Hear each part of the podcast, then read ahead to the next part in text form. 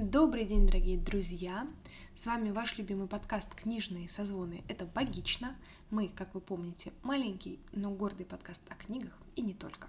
С нами, конечно же, здесь Катерина Маруева.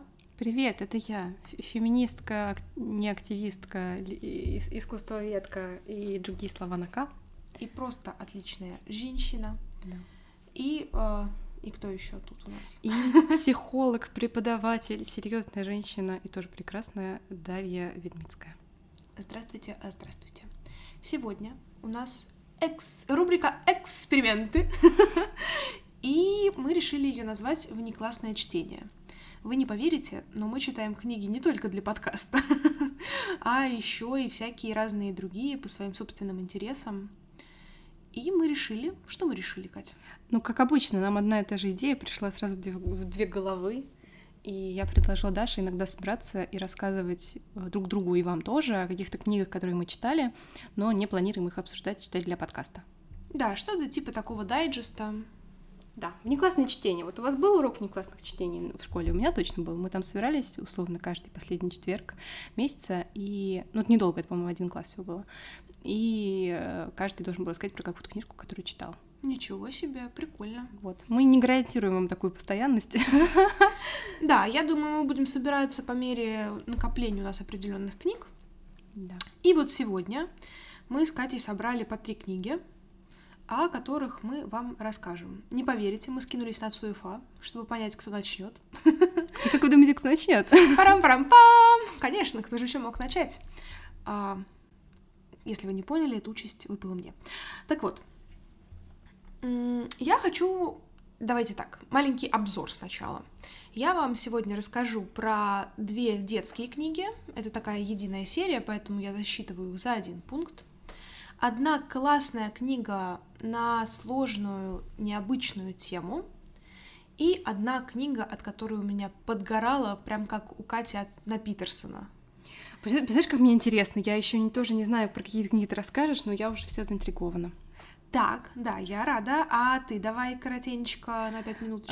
Я расскажу. У меня будет одна художественная. Ну, такая автофикшн, как обычно. а у меня будет одна нонфикшн, такой прям, как сказать, познавательный, и одна философско-историческая вещь. Вещь.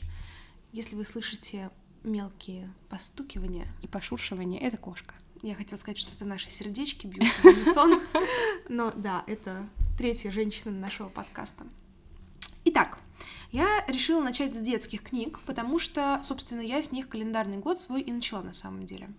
Я хотела что-то легкое послушать в дороге, и Бусинка, какая ты невоспитанная женщина. И я решила что-то легкое послушать в дороге. Открыла свой любимый э, MyBook. Это приложение, где я читаю книги. Там есть аудиокниги и просто э, книги в электронном формате. К сожалению, MyBook нас не спонсирует, но MyBook, обратите на нас внимание, мы маленький, но гордый подкаст о книгах. Вот, и я обнаружила в своем листе одну детскую книгу, о которой я слышала очень много положительных отзывов, и решила, что как раз она там несколько часов в аудиовоспроизведении занимает, и решила послушать ее. Это книга норвежской писательницы Мари Пар «Вафельное сердце». Честно говоря, меня отталкивало название «Вафельное сердце», как-то звучит очень слащаво так, и мне как-то не хотелось читать. Вот. А речь там идет о маленьком норвежском хуторе и о двух детишках, которые живут на этом хуторе. Это мальчик, главный герой, и вот, кстати, имя мальчика я сейчас не воспроизведу, и его лучшая подружка Лена, девочка, живущая по соседству. Им по 9 лет, и они творят разные разности на этом хуторе. Мне нравится, что это такая кулуарная, добрая история про... Да даже не про взросление, потому что в 9 лет что там взрослеть, но это какая-то такая история про год их жизни. Как они делают Ноев ковчег и пытаются собрать на этом Ноевом ковчеге животных параллельно с этим, естественно, беся своих родственников. Как они пытаются переплыть море. Переплыть море — это там у них ну, скажем так, залив какой-то, да, и они плывут по секрету от родителей, чтобы петь колядки, чтобы заработать деньги на мяч, потому что главная героиня Лена пытается стать вратарем футбольной команды. А мальчишка это такой очень а, спокойный пацан, но вот ему так повезло обзавестись а, шелопопой подружкой, и он mm-hmm. за ней, собственно, следует по пятам, помогает во всех ее инициативах. Естественно, все это им выходит боком. И параллельно с этим происходят такие важные семейные процессы. Это Лена пытается найти себе папу, потому что ее воспитывает только мама. Внутрисемейная динамика, так сказать, видна.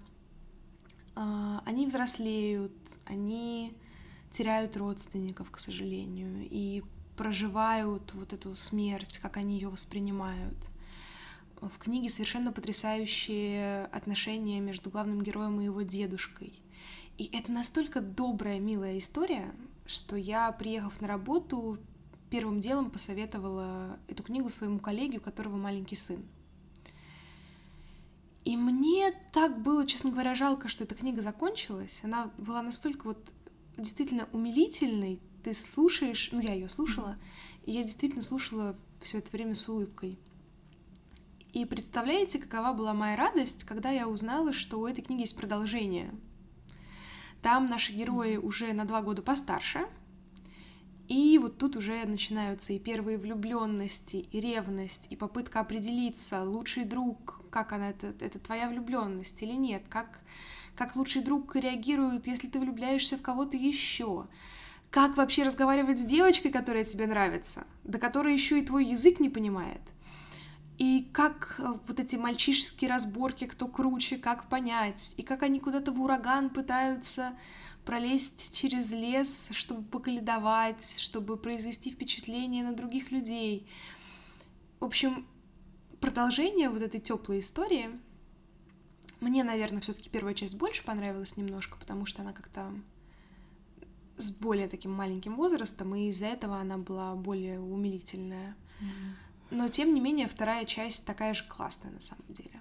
И мне кажется, что эту книгу а вторая я не назвала, как называется вторая часть. Вторая часть называется «Вратарь и море». Как они отправляют, как они строят корабль, чтобы уплыть на плоту куда-то, значит, в открытый этот пролив, как когда-то делали родители. Родители зачем-то про это рассказали. Естественно, эта светлая мысль у ребят заселилась в голове, и надо было повторить это мероприятие. В общем, они продолжают шкодничать, но уже проблемы немножечко более взрослые. А, Лена действительно становится вратарем, как ее принимают, не принимают в этих мужских командах, как она надирает всем задницы в конечном итоге. Короче, совершенно чудесная история.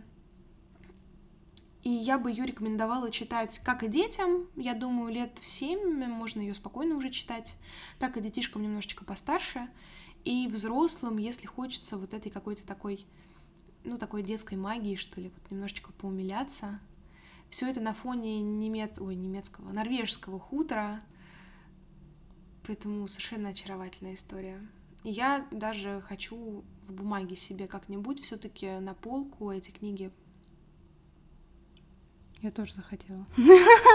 Вот. Я тоже захотела. Я вообще обожаю все, что связано со Скандинавией, с Норвегией, и вот эти все и фольклорные вещи, и какую-то прозу. Я не люблю детективы все вот эти вот мрачные mm-hmm. скандинавские, а все, что касается всего остального, мне очень нравится, так что я думаю, что это прям будет очень здорово. Ну, это современная книга, она mm-hmm. в таких современных наших реалиях.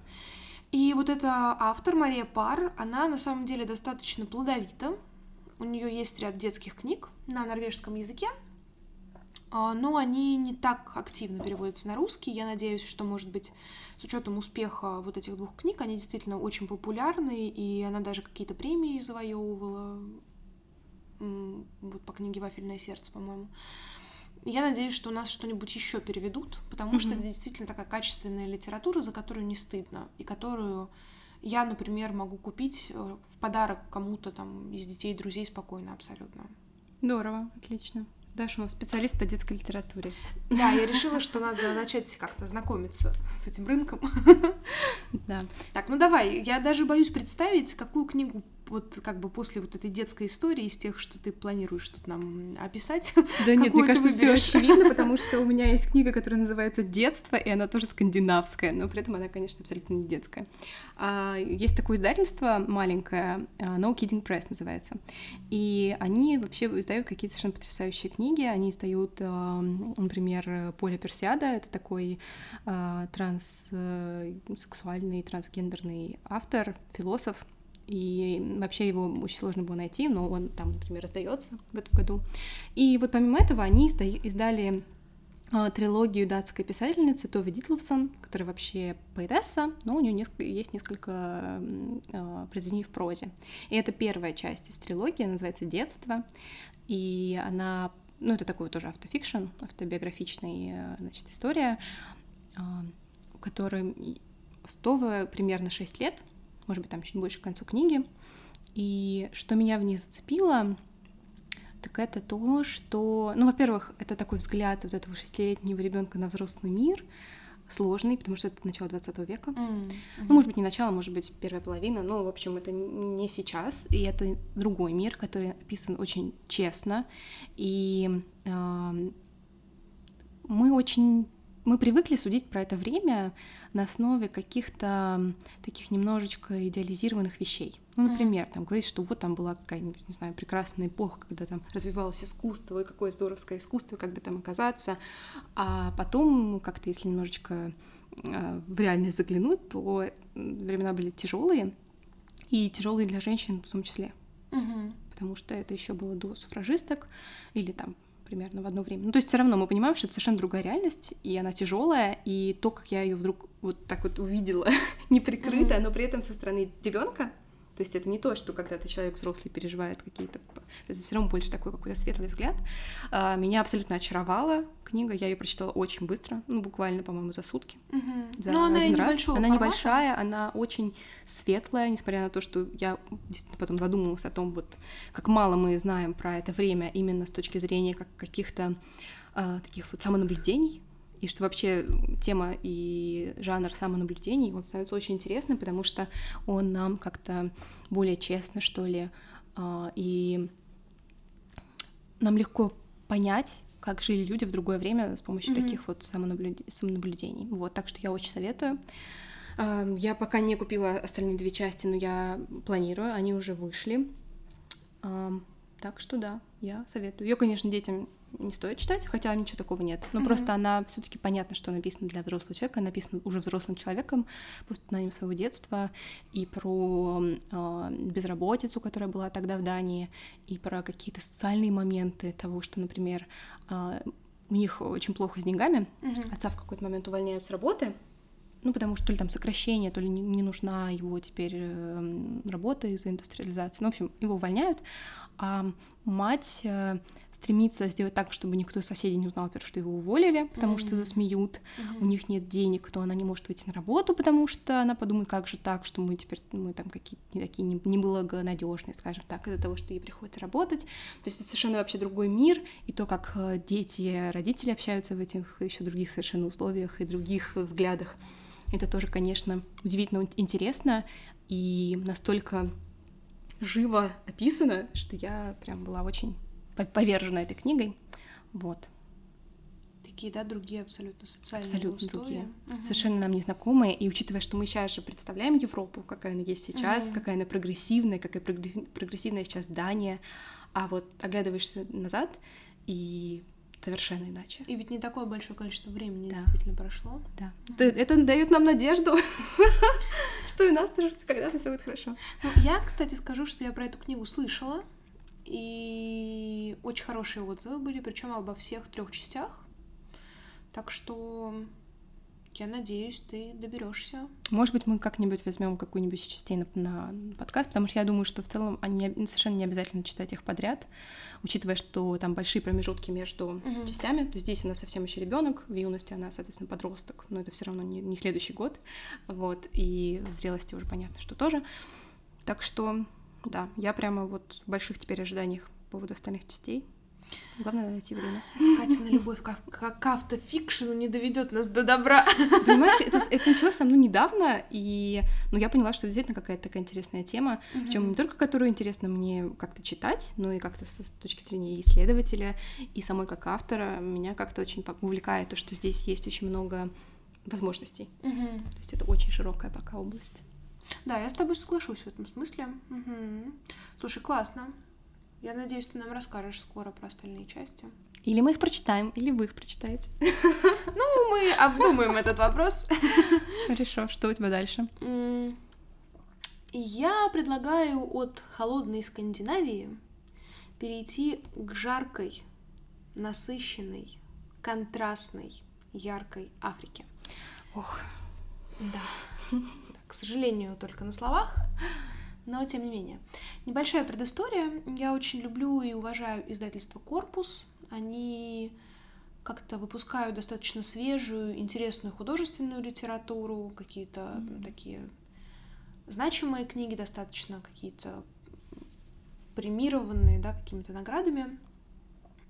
И какое-то время назад там вышла книга, на которую я регулярно заглядывалась, но почему-то как-то вот, не знаю, не было у меня ощущения, что я готова это читать прямо сейчас.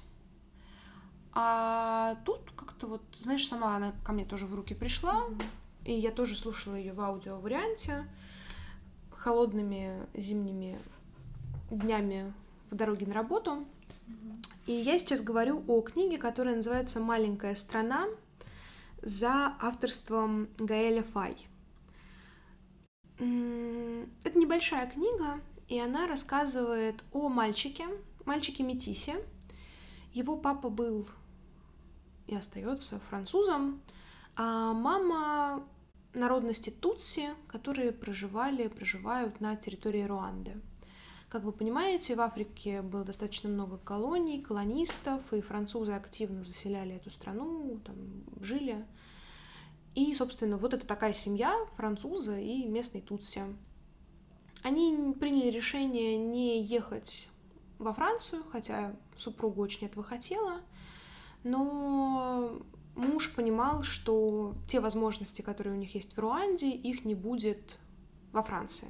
То есть в Руанде они считались такой зажиточной семьей, хорошо достаточно жили, это дало большие возможности его супруге. И у них э, родилось двое детей. Это как раз э, мальчик Габи, который автор этой книги, и девочка Анна. А, они, прошу прощения, я немножечко соврала, они жили не в Руанде, они жили в Бурунде. Ну, где Руанда, там и Бурунди, собственно говоря. Эти маленькие африканские страны, это, если что, граничащие друг с другом страны. Mm-hmm. Просто мама родом из Руанды, а действие происходит в Бурунде. И эта книга написана от лица ребенка. Мальчик рассказывает о том, как тяжело ему жилось, потому что он описывает брак своих родителей как нечто случайное. Непонятно, как и почему они поженились. Папе очень нравились длинные ноги его прекрасной мамы, но общего у них не было, к сожалению. Мама, может быть, даже в надежде на лучшую жизнь как-то вышла замуж за этого француза. И поэтому у них было очень много противоречий в этом браке, и дети были свидетелями происходящих конфликтов.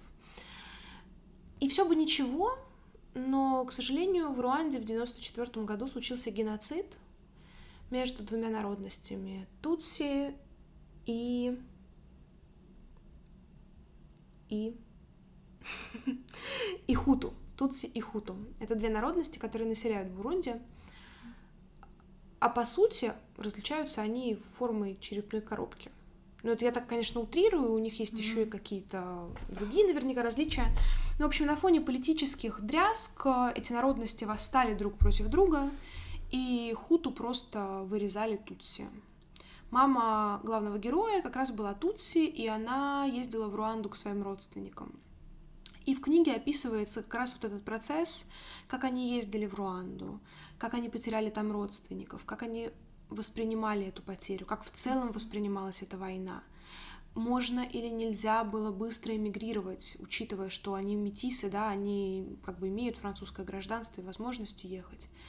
В целом, что значил этот геноцид для Руанды. А это огромная вообще веха в истории этой маленькой страны. На геноцид э, туда в качестве послов доброй воли отправляли там и французов, в том числе добровольцев. Это... И они описывают это как очень страшное событие. В одной книге, к сожалению, сейчас э, не вспомню название, это был Жан-Кристоф Гранже, и там один из главных героев книги — это священник. И он ездил в Африку с миссией, как бы, да, проповедовать Слово Господне, все вот это вот. И он оказался в Руанде во время геноцида. И самым страшным для него звуком было, когда клинки тащили не клинки, а мечи вот эти, в общем, mm-hmm. как-то они называются правильно, как мечи прошаркивают по асфальту. И вот этот вот скрежещущий звук для него прям вот такой ПТСРный был. И все это мы видим глазами ребенка.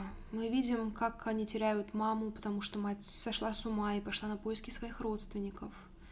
Как они все-таки смогли мигрировать, как они, что произошло с их отцом. И знаешь, что удивительно? Это не больная история. За счет того, что мы видим ее со стороны ребенка, мы видим его переживания, вот такие мелкие, простые, как у него украли велосипед, потому что он был достаточно зажиточный, да, такой, mm-hmm. и как они пытались вернуть этот велосипед, как э, в Бурунди разворачивались какие-то такие междуусобные небольшие войны между улицами, как мальчишки пытались создавать свои банды, чтобы защитить свою улицу, как люди начали относиться друг к другу, учитывая этот геноцид, хотя это другая страна, казалось бы, да, но как это все проистекало там, как как карали тех, кто был неугоден. И это и ужасно, потому что это очень болезненно, безусловно. Но с другой стороны, ты об этом читаешь без вот этой глобальной боли какой-то. Mm. И в целом, мне кажется, тема геноцида это то, о чем нужно знать. И поэтому я бы рекомендовала эту книгу, если вы никогда не слышали про геноцид в Руанде, если вы в целом хотите узнать что-то об Африке, потому что это действительно очень колоритно, это очень интересно, тем более Бурунди, Руанда — это такие не самые популярные страны, о которых мы много знаем, к сожалению. И это при всей вот этой жути, это достаточно теплая история о детских переживаниях. И финал этой истории, он очень сильный и неожиданный не знаю, спойлерить или нет. В общем, происходит э, значимая встреча, когда Гаэль Габи, главный герой, спустя много-много лет возвращается в Бурунди. Mm-hmm. И там происходит неожиданная, значимая для него встреча. И как он видит, что геноцид сделал с его близкими людьми. Как у него все это переворачивается, да, и все-таки люди, пережившие войны, геноциды, это вообще какие-то совершенно удивительные люди. Я не представляю, как они живут после всего этого. Но как-то живут и вот даже книги пишут. Отлично. Вообще очень такая удивительно не похожая ни на что история. Ты вот сейчас рассказывала, и я подумала, что я давно даже ничего не... Даже, не знаю, в каких-нибудь фильмах, сериалах даже ничего такого давно mm-hmm. не, не, не сталкивалась. И эта книга даже вообще, ну, как бы в целом, она очень выбивается из моего mm-hmm. читательского листа, скажем так. Но действительно очень интересно. Я не отрываясь ее прослушала с большим удовольствием, поэтому действительно с чистой совестью и с удовольствием я бы ее могла рекомендовать. Ну и Африка все-таки даже в таких тяжелых условиях, но все-таки не знаю, меня очень привлекает Африка. Скажи еще раз, как называлась книга? А, книга называлась Маленькая страна. Mm-hmm. Гаэль Фай. Все, все записали, взяли на вооружение. Да-да-да, пожалуйста, пожалуйста. Вторая моя книга, мы как-то соскочим с художественных рельсов, может быть, ненадолго, может быть. Нет, нет, я думаю, все, мы уходим от художки. Достаточно на сегодня. Да, я читала книгу Тима Спектора «Мифы о диетах. Наука о том, что мы едим». И это такая книга, написанная биологом, человек, который давно занимается диетологией, всякими вот этими вот исследованиями микробов. А, в, по-моему, в Великобритании. Но я периодически все никак не могла понять точно же, о чем он опис... Э, что он описывает, какой опыт Великобритании или США, потому что иногда он отдельно пишет о США, иногда как-то вроде бы больше про Европу. И что мне не понравилось, то, что он очень так э, с каким-то таким юмором, что ли, без назидательности рассказывал про разные пищевые привычки mm-hmm. и подходы. Например, он говорит, что не работает, э, когда вы хотите, ну, казалось бы, привычное наше э, правило похудения. Начинаешь качаться, mm-hmm. меньше есть. Он говорит, вот вы начнете так делать, ваш организм скажет, нет, я в стрессе, и начнет наоборот очень нехотя, нехотя отдавать. И он объясняет, почему, объясняет как-то на своем личном примере, почему это так смешно описано, когда он говорит, ну вот я начал, начал такие делать замеры, ничего не получилось. Пошел теперь другим путем. Или они с сыном э, делали эксперимент по а, тому, как они поедали, значит, фастфуд регулярно. То есть сын как молодой человек еще относительно, там, студент, вот, э, он должен был каждый день съедать там какое количество, гамбургеров из Макдональдса, вот, э, чтобы потом посмотреть его анализы, но он даже не смог продержаться, потому что он уже сам не мог это есть, ему не хотелось, он очень плохо себя чувствовал, вот, но там буквально уже через неделю такой более разнообразный разнообразного питания, он как вернулся в норму. Вот. И другие разные такие интересные моменты про питание. Конечно, эта книга немножко задает такой тон, когда... Вот у меня параллельно с тем, как я читала эту книгу, мой муж такой, я хочу похудеть, там, я хочу так-то, так-то. И я ему говорю, вот тебя там... Лёша, не надо! Вот там, если там тебя волнует висцеральный жир, то вот в книжке написано, что очень хорошо по исследованиям с этим помогает бороться средиземноморская диета, а именно оливковое масло. Что там буквально делили людей на разные контрольные группы, кто-то не ел вообще, ну, какое-то количество, не ел вообще вот этих вот ну, грубо говоря, оливкового масла и чего-то, что тоже содержит те же самые элементы, другие там ели орехи, и третья ела оливковое масло, и у, у третьей самые лучшие показатели по тому, как они избавились там, значит, от висцерального жира. И другие такие вещи.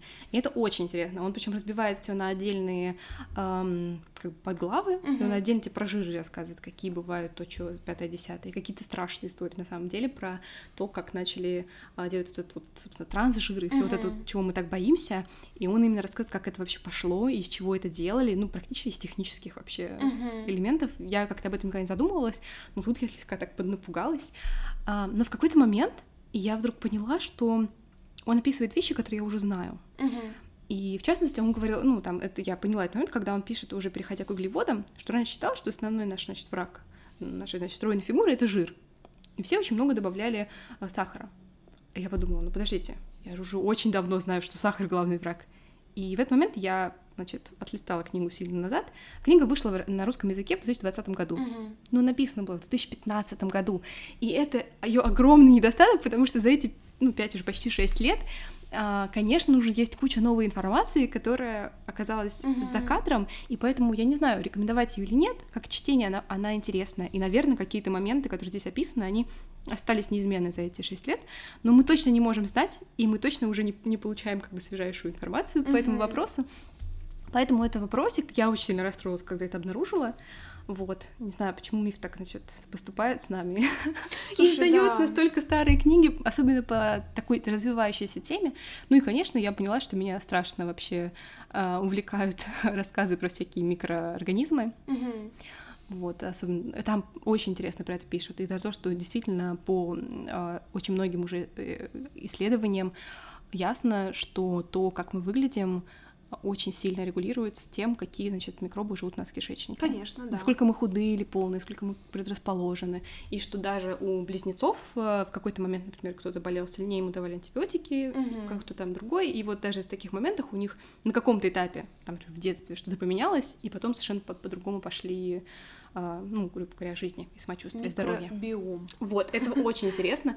Вот, я вообще теперь все с микробиомом, у меня теперь крем лица с микробиомом, все с микробиомом. Вот, меня вообще микробы просто восхищают.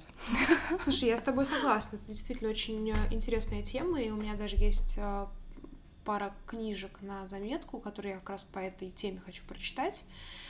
Поделюсь с вами тоже названиями. Первая книга — это «10% человек», Ten Percent Human, она mm-hmm. называется вообще, ну, как бы прям на, на заголовке. И там как раз именно про микробиом, про вот эти живые организмы, которые mm-hmm. живут в нас. И другая книга называется «Крах гигиены».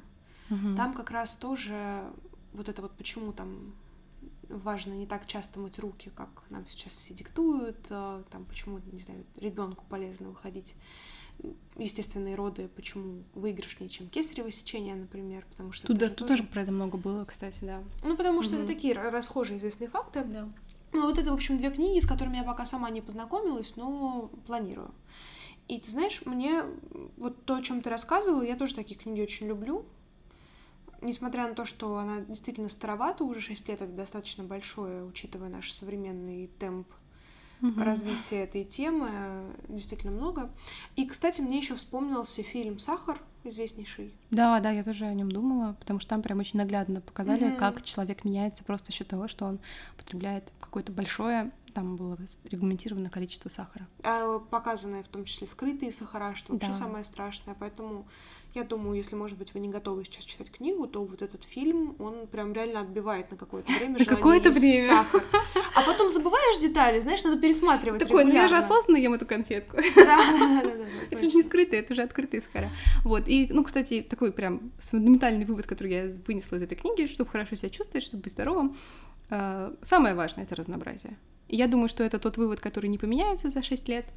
Вот, поэтому питайтесь разнообразно, красное мясо старайтесь сокращать, не говорю, не есть полностью, но сокращать. И там тоже очень интересно про все это написано, как он, значит, экспериментирует над собой, там, отказывается от таких продуктов, начинает есть таких больше, чтобы Слушай, видеть, классно. как это влияет. Это интересно, вот. На Ютьюбе, насколько я знаю, тоже сейчас достаточно много таких видео, где ребята как раз производят над собой подобные эксперименты. Ну, честно говоря, вот такие видео мне смотреть как-то не очень интересно. Мне в этом смысле было как-то интереснее с книгой, с бумагой. Но это просто личное кому-то. Я думаю, здесь еще многое зависит от авторов, потому что я смотрела англоязычные каналы, и это у них как-то все-таки не просто, типа, смогу ли я съесть 10 гамбургеров за один раз, поэтому...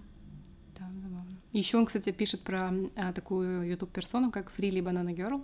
Угу. Сейчас ее, по-моему, вообще уже нет, но как раз лет пять, наверное, назад она была супер популярна. Которая ела только бананы? А, ну, по-моему, она была просто веганом, там, сыроедом, она ела не только бананы, но она в том числе говорила, что бананы чуть ли не вообще самая полезная еда на свете. Ну, в общем, бананы он, да, он так про нее так немножечко иронично пишет. В общем, не, хорошее такое чтение, конечно, оно немножечко заставляет нас чувствовать себя экспертами в области всего, но если как-то так сбалансированно к этому подходить, как к своему питанию, то полезно. В частности, супер полезно. Ну, блин, наверное, все это и так знают, но я просто еще раз проговорю, потому что вот это то, что мне нравится, и то, что я легко могу внедрить в свою жизнь и порадовать свою микроби... микробиоту, это то, что э, очень полезны те э, живые микроорганизмы, которые живут, например, в непастеризованных сырах французских mm-hmm. с плесенью. И что уж если есть сыр, то лучше такой, чем тот, который, значит, стерильный который продается в супермаркете. И Ох, как пойду-ка я за сыром сейчас. И как в том числе а, в Америке были проблемы из-за того, что у них, значит, был такой как бы путь на супер вот эти вот пастеризованные все mm-hmm. продукты, как они потом с ним поплатились. То есть сейчас уже понятно, что он смотрит на это с некой исторической перспективы, но зато и виднее. Вот. Историческая перспектива вообще удобная штука Очень. в этом смысле. Как хорошо наблюдать вообще за всем. Да, слушай, ну я люблю такие книжки, мне они нравятся. Да. У так мифов что... вообще их достаточно много, и они хороши, на самом деле. Да. Что ж, переходим к Та-да-да-дам. К гневу, к разносу. Ну, это самое интересное, мы дождались. Да, я оставила это напоследок. У меня, как обычно, есть предыстория. Так. Кто я без предысторий? Эта книга тоже довольно давно сидела в моей э, библиотечке на майбуке. И она какая-то маленькая, там что-то типа три часа прослушивания. Я думаю, отлично, как раз там за день поездок на метро я ее прослушаю. И думаю, тема-то такая интересная, учитывая, что я работаю на детском телефоне доверия, может быть, она мне даже будет полезна. Ох, не ждала я такого подвоха. А дело в том, что я сейчас говорю о книге, которая называется «Как говорить с детьми о любви и сексе». Авторы Райса Качаторе и еще в соавторстве она ее написала. И издал нам этот шедевр Эксмо. Ох, как у меня много вопросов к ребятам. Очень. Чтобы вы понимали, меня бомбило настолько, что я даже отдельную заметку в телефоне завела, куда писала все свои претензии. Замысел книги очень простой. как говорить с детьми о любви и сексе. Но проблема в том, что мне было не до конца понятно, для кого написана эта книга. Все-таки для детей и подростков, которые интересуются этой темой, угу. или для родителей. Потому что в книге, в конце каждой части, в конце каждой главы даются задания. И задания очень разные и разноформатные. То они описаны так, будто это задание прямо для ребенка, то это задание для родителей из серии «Поговорите вот об этом с ребенком». Поэтому первый мой минус здесь это вот такой э, такое не, не определившееся нечто, все-таки для кого авторы написали эту книгу. Во-вторых, э, это достаточно за счет своего объема, к сожалению, книга тезисная, поверхностная оказалась. Ну, может быть, знаете, и слава богу, учитывая количество дальнейших минусов.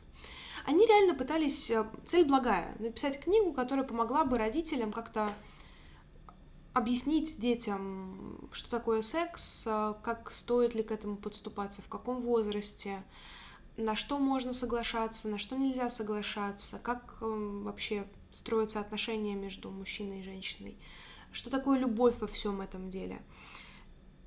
Важно, но, ну черт возьми, как много дальше минусов. А... Иногда в книге есть такие авторитарные нотки. Типа, вот когда ребенок с кем-то дружит, он должен чувствовать вот это. Угу. Так не должно быть.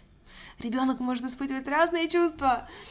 И вот этот авторитаризм в отношении чувств, это очень не психологично и не профессионально, поэтому вызвало у меня очень э, сильный гнев.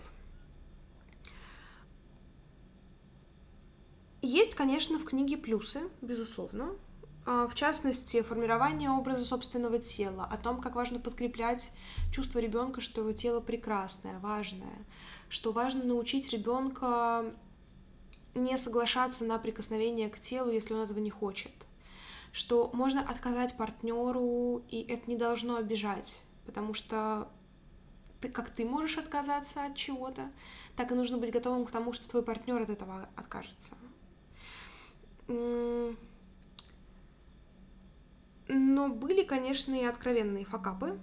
Простите, я понимаю, что я, может быть, немножечко сейчас рублена как-то об этой книге говорю, но вот она такая, она очень разрозненная. Они пытаются сохранить единую такую линию повествования в соответствии с возрастом.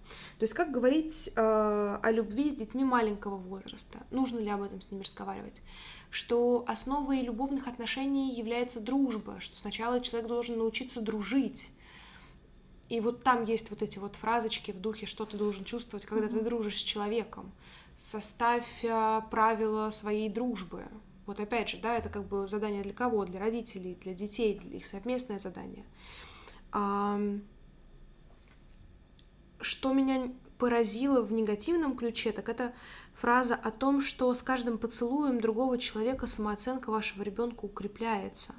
Что за интернальный локус контроля? Самооценка вашего ребенка не должна зависеть от того, соглашаются его целовать или нет. Вот это абсолютный бред. И мне было очень грустно от этого, потому что мы полноценные люди, пожалуйста. Если один человек отказался вас целовать, это не значит, что с вами что-то не так. Это его головная боль потрясающий перл был о том, что отношения строят с кем-то примерно твоего возраста. Тут все мои знакомые пары с большой разницей в возрасте должны разойтись и сказать «эх, да, что, что подожди, я так. думаю, что это же все таки имелось в виду про детей, и насколько я знаю, я как бы не с профессиональной точки зрения сужу, там же есть какие-то исследования, которые говорят о том, что лучше, чтобы э, дети, ну, как бы подростки, например, в парах были примерно одного возраста, а не было такого, что одному 14, а другому 28. Ну, Нет, безусловно, здесь вот. ты абсолютно Я просто, права. может быть, они как-то коряво формулируют нормальные вещи, ну, в этом случае. Может быть, может быть, это проблема перевода, но, понимаешь, mm-hmm. я боюсь, что родители это прочитают и как бы возьмут на вооружение. Угу. Важно у ребенка формировать реалистичную картину мира. И, естественно, мы 14-летней девочке говорим о том, что с этим 28-летним дядькой не надо ходить в парк гулять. Как минимум mm с точки зрения личной безопасности. А, но ребенок видит окружение, он видит кино, он видит современную культуру, и там есть разновозрастные пары. Просто важно дать ребенку понять, что в твоем возрасте, у меня как раз э, сегодня был про это звонок, связан э, с этим на детском телефоне доверия, что просто в твоем возрасте тебе, тебе же самому будет лучше и проще строить отношения с кем-то, с кем у вас более схожие интересы, и, как правило, это ваши ровесники. Но не надо говорить ребенку вот этих убеждений, что отношения строятся только с кем-то твоего возраста. Угу, согласна. Да. Более того, там какой-то очень странный пассаж в отношении того, почему, ну, я думаю, многие знают про комплекс электры, да, про привлечение к матери, привлечение к отцу, что дети в определенном возрасте, они говорят, что я вот на своей маме женюсь, или я выйду замуж mm-hmm. за своего папу.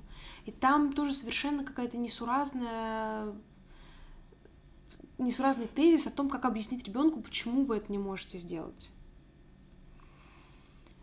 Мне кажется, эта книга — это иллюстрация выражения, что благими намерениями выслана дорога в ад. Есть классные идеи, есть очень важные мысли, которые реально важно доносить до своего ребенка. Но одновременно с этим куча абсолютно абсурдных моментов, которые доводили меня в метро до белого коленя. То есть я прям реально я ставила воспроизведение на паузу и записывала вот все меня беспокоящее в заметке. Рекомендовать я эту книгу не могу, потому что одна консультация с грамотным психологом, если у вас есть трудности в коммуникации с ребенком, особенно в отношении секса, любви и так далее, одна хорошая консультация с психологом вам обойдется дешевле в плане ваших нервов и время затрат, чем прочтение этой книги. Я надеялась, что она мне даст что-то новое для моей работы, потому что нам часто звонят родители с вопросом, как э, там, с ребенком обсуждать разные темы. К сожалению, нового эта книга мне не дала. Вызвала массу вопросов, возмущений. Мне очень жаль, что пока у нас эта ниша такая немножечко пустующая, и есть только вот нечто подобное. Вот, Обидно. Обидно, досадно, ну ладно, да, но, знаешь, просто мне действительно жалко, что кто-то вот это воспримет за чистую монету и может только усугубить ситуацию с ребенком. Mm-hmm. Еще один забавный момент в этой книге, прямо, знаешь, воспевается влюбленность ребенка в кумира, потому что, ну, это же так безопасно, что ребенок влюблен в кумира. Он же, с одной стороны, точно ничего с ним не сделает. Ну, потому что какая вероятность, что кумир до него снизойдет. А с другой стороны, вам важно поддерживать веру в ребенка в то, что и кумир до него может снизойти. Какая странная вообще идея. Ну, то есть вот такие ну, противоречия прям... абсурдные, вот их угу. много. Я, ребят, я допускаю, что я не так что-то поняла. Вероятно. Может быть, это косяки переводчиков. Может быть, эта книга изначально была написана как какая-то такая тезисная методичка не для публикации, а для чего-то еще. Не знаю, может быть, это национальная особенность. Я, к сожалению, не знаю, кто автор, но судя по имени, это что-то такое испано-итальянское какое-нибудь. Может быть, дело в этом. Но я призываю в отношении таких книг смотреть на все трезво и не верить каждому слову. Отличный вывод. Это как раз вот про плохой нонфикшн. Эх, вот, вот оно. Вот оно! Опять проявляется. Да, к сожалению, да. к сожалению. Чуть копнешь, да. тут книга устарела, тут вообще какая-то ерунда написана. Да. Ну, мы значит, переходим, наверное, к последней, завершающей. Давайте на хорошем, как бы, да, остановимся. Ну, да, нет, как бы хорошее. Я читала Мишель Фуко «История сексуальности 4. Признание плоти». Вообще, а, история сексуальности это такой фундаментальный, можно сказать, труд Мишеля Фуко, mm-hmm. который был э, примерно в 70-х годах, собственно, создан. Он состоит из многих книг. Я читала не все, но в какой-то момент, когда я еще училась в магистратуре и готовилась писать свой диссер, мне она была очень нужна, потому что я писала про тело и телесность в искусстве ну, там, в разных 20 века, но все равно мне была важна э, история и всякие разные контексты, связанные с телом, с тем, как его было принято, ну, не знаю, скрывать, какие mm-hmm. были вокруг этого разные практики. И я тогда читала э, какие-то кусочки истории сексуальности, вот, и они мне очень помогли в плане какой-то теоретической базы. И тут в этом году Ад Маргинем издал, значит, э, вот «Признание плоти», что является незаконченной работой Фуко, которую он mm. не успел довести, довести до конца. И все вот его размышления, его исследования, они касаются э, ранних христианских текстов. Это примерно второй-пятый век. И а, вот это как раз та книга, которую тоже можно читать для вдохновения, вот как я уже говорила в прошлом подкасте, что ты читаешь, ты становишься чуть-чуть как бы более такой развитый, ты какое-то делаешь упражнение для своего мозга, но понятно, что ты никакие эти концепты применять в жизни не будешь. Ну, хотя бы потому, что они были созданы в пятом веке, и сейчас они как-то уже не имеют отношения к действительности. Хотя я испытывала, когда читала отдельные эпизоды этой книги, они о разном. Они о том, как, например, э, а, разные вот эти вот э, мыслители того времени э, писали про какие-то монашеские, значит, практики аскезы и других, про девство и вот это вот э, возвеличивание девственности мужчин и женщин, э, про какие-то супружеские отношения, mm-hmm. про то, как изначально они говорили, ну, они вообще не очень обязательные, но с другой стороны написано, что плодитесь, размножайтесь, ну, можно и так. Ну, в общем, они такие очень дискурсивные, потому что они же как mm-hmm. бы все это делали в такой в переписке в постоянной, и это э, позиции, которые постоянно менялись, и интересно, как Фуко их э, прослеживает, нам, значит, как-то пересказывает, делает более адаптированными, что ли. Ну, потому что понятно, что очень сложно читать древние тексты сейчас вот так вот, да, без редакции.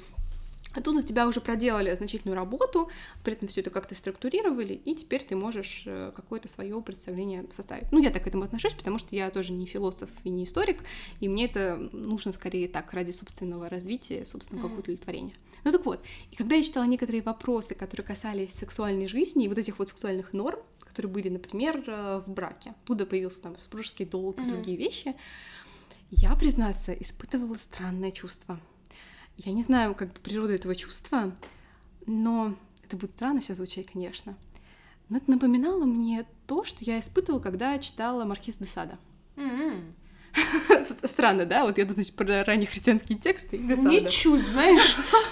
вот, но как я это для себя объясняю? Что когда вот читаешь Десада, он, в принципе, с тобой так работает, что читаешь жуткие вещи, которым ты как-то вот внутренне сопротивляешься, а каким-то вот животным чувством ты на них откликаешься. Да. И вот это вот противоречие, это, наверное, главное вообще достоинство литературы Десада. А вот у меня случилось что-то с этими древнехристианскими текстами похоже, потому что я читаю, и мне, я, это не то, что смешно, я с уважением к этому отношусь, но это какие-то же абсолютно другие концепты, которые сейчас mm-hmm. я не применяю в своей жизни. Например, интересный такой концепт, опять же, это просто как интересные концепты. И вот я надеюсь, что их никто никогда больше не будет принимать как чистую монету, как правило жизни и, и так далее. А, что как бы супружеский долг, он там и вообще вот эта вся система супружеских отношений, она строится на том, что э, жена спасает, грубо говоря, мужа от его от греха. То есть она, занимаясь с ним сексом, как бы не дает ему грешить с другими. И, соответственно, он ее. И есть вот эта вот парность. Потому что тела, тела вот ваши принадлежат друг другу в том смысле, что вы помогаете другому избавиться от греха. Красиво, абсолютно не, э, как бы это сказать, не прогрессивно, вот, но что-то в этом меня заставляло испытывать вот эти вот смесь вот этих вот странных ощущений, э, и это интересно, то есть я рассматриваю такую литературу как некий интересный опыт, который тебя просто немножечко так вот расширяет, mm-hmm. тебе какие-то новые мысли для, для рассуждения дает. Иногда, конечно, эм, ты сталкиваешься с тем, что ну, не то, что хочется спорить, а хочется как-то вот, чтобы какую-то пользу тебе это принесло, как-то это, значит, э, применить. И я исключительно ради, собственно, вот удовлетворения вот этой вот пользы, э, там был пассаж, причем в самом начале, от, как это называется, типа трудное крещение, о том, что э, один из авторов писал о том, что крестить людей mm-hmm. нужно обязательно, когда они уже взрослые. И более того, они должны доказать, что они действительно хотят быть крещенными, что они достойны быть крещенными. И вот это мне супер нравится, потому что мне очень не нравится э, мода крестить маленьких детей. Ты это вот не mm-hmm. даешь им право выбора. И понятно, что это берется от того, чтобы была большая детская смертность, чтобы там позаботиться о загробной жизни ребенка, если вдруг что. Это все понятно. Но учитывая, что у нас сейчас нет этого, а традиция крестить осталась. И, ну, кто-то к этому относится просто как к традиции социальной, угу. а кто-то к этому более серьезно. И вот ну, что, то, что касается вот этой вот более серьезной позиции, мне как раз очень нравится, когда а, такие решения принимаются именно с точки зрения какого-то а, вдумчивого погружения и как доказательства. И, ну, тут, наверное, тоже странно приводить такой пример, но я не вспомнила. А, это было в «Сексе в большом городе», uh когда а, Шарлотта пыталась стать иудейкой, чтобы uh выйти замуж за человека, с которым она хотела выйти, и ей это, она думала, что она сейчас придет и, грубо говоря, там проведет ритуал и все, все в шляпе. А ее, как бы говорили, нет, уходите, уходите, там в какой-то момент прогоняли, прогоняли, чтобы она доказала то, что она реально этого mm-hmm. хочет и готова для этого при- прилагать усилия. Вот, и это, мне кажется, в принципе, в плане религии очень полезный, хотя и достаточно устаревший. Ох, видели бы вы ее сейчас. Как она наставительно руками-то машет. Ну, я просто разошлась к концу подкаста, как обычно бывает. Слушай, я вообще с большим уважением и любовью отношусь к Фуко. И мне кажется, что с признаниями плоти надо познакомиться, потому что это действительно какой-то такой фундамент в некотором смысле. Ну, конкретно про это ничего не могу сказать, потому что она все-таки не закончена, и иногда mm-hmm. это чувствуется. Что mm-hmm. ты как будто заглядываешь в э, рабочую тетрадку да, автора, и где-то там прям есть кусочки, где, например, пишет первый пункт, и, это, кстати, пишет последующих не было пунктов. То есть явно он как бы думал об одном, но пока не сформировал. И в этом есть такая какая-то не знаю, вот насколько вообще этично заглядывать в черновики автора, который он не довел до конца. Может быть, он бы вообще потом сказал, не, надо все по-другому. И ну да, всегда есть вопрос. такой шанс, и поэтому в этом смысле те работы, которые у него есть по, по этой mm-hmm. теме уже закончены, вот они, конечно, заслуживают э, внимания, а это такая остается, скажем так, дополнительной. Если хотите, если вам мало Фуко, то вот, пожалуйста. Уважаемый гараж, переиздайте нам, пожалуйста, Фуко. Да, вот этого действительно не хватает по жизни. Да, у него есть парочка чудесных книг, которые я давно хочу. Ну вот есть, кстати, изданная недавно, ну, то есть в таком в очень новом издании хорошем, а, это «Надзирать, наказывать». Да, у тоже то ли у, да, у, у Маргина, Маргина, да, с гаражом, и вот она тоже очень интересна, всякими разными абсолютно концептами, которые вот можно... Рождение клиники у него переиздано, насколько я помню. Ну, то есть какой-то ограниченный mm-hmm. набор книг у него действительно да. переиздается, но, к сожалению, не так не так, как надо было бы. Ну ничего, какие наши годы. Да, может Дождемся. Быть, может быть, какой-нибудь издатель гаража такой сейчас сидит, нас слушает, такой. Все, понял, принял. Фуко так Фуко. Слушай, класс, мне нравится. Я люблю такие. Ну, знаешь, я даже не знаю, как это правильно назвать. Исторические сборники, да. Сборник фактов. К сожалению, он быстро из памяти испаряется зачастую, кроме тех моментов, которые тебя как-то вот эмоционально включают. Ну да, но мне кажется, они для этого и нужны, если ты не занимаешься философией профессионально, то есть ты не постоянно погружен в эти тексты, то это единственное, что тебе могут дать эти тексты. Вот это вот какое-то временное погружение и какой-то остаток. Ну, это тоже здорово. Да. Читаем Фуко, ребят. Ждите в следующих книжных позвонах, это логично. Читаем слова и вещи. И от нас просто все отпишутся, кто еще оставался. Черт. Ну вот. Да. Будем писать подкасты для нас двоих. Ну, рано. Мы ожидали, что так и будет, но вы же нас слушаете, поэтому. Дайте знать, что вы нас слушаете. Да, не все потеряно. Ладно, мне кажется, на этом мы должны как-то закругляться. Напишите, что вы думаете о нашем новом эм, формате. Да, новом формате. Мы планируем его периодически создавать. Да, по мере накопления у нас, у нас таких книжных запасов. Может быть, вы что-то из этого читали или взяли на заметку. Тоже дайте нам знать, это очень интересно.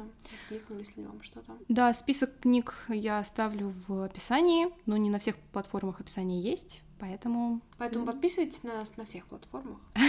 И в нашем телеграм-чатике. Да, пишите, пишите телеграм-чатик, а то в чатике я и один наш слушатель. У нас можно комментировать записи, если вы не знали. Да. Ну что, до следующей недели и пока-пока. Пока. -пока. пока.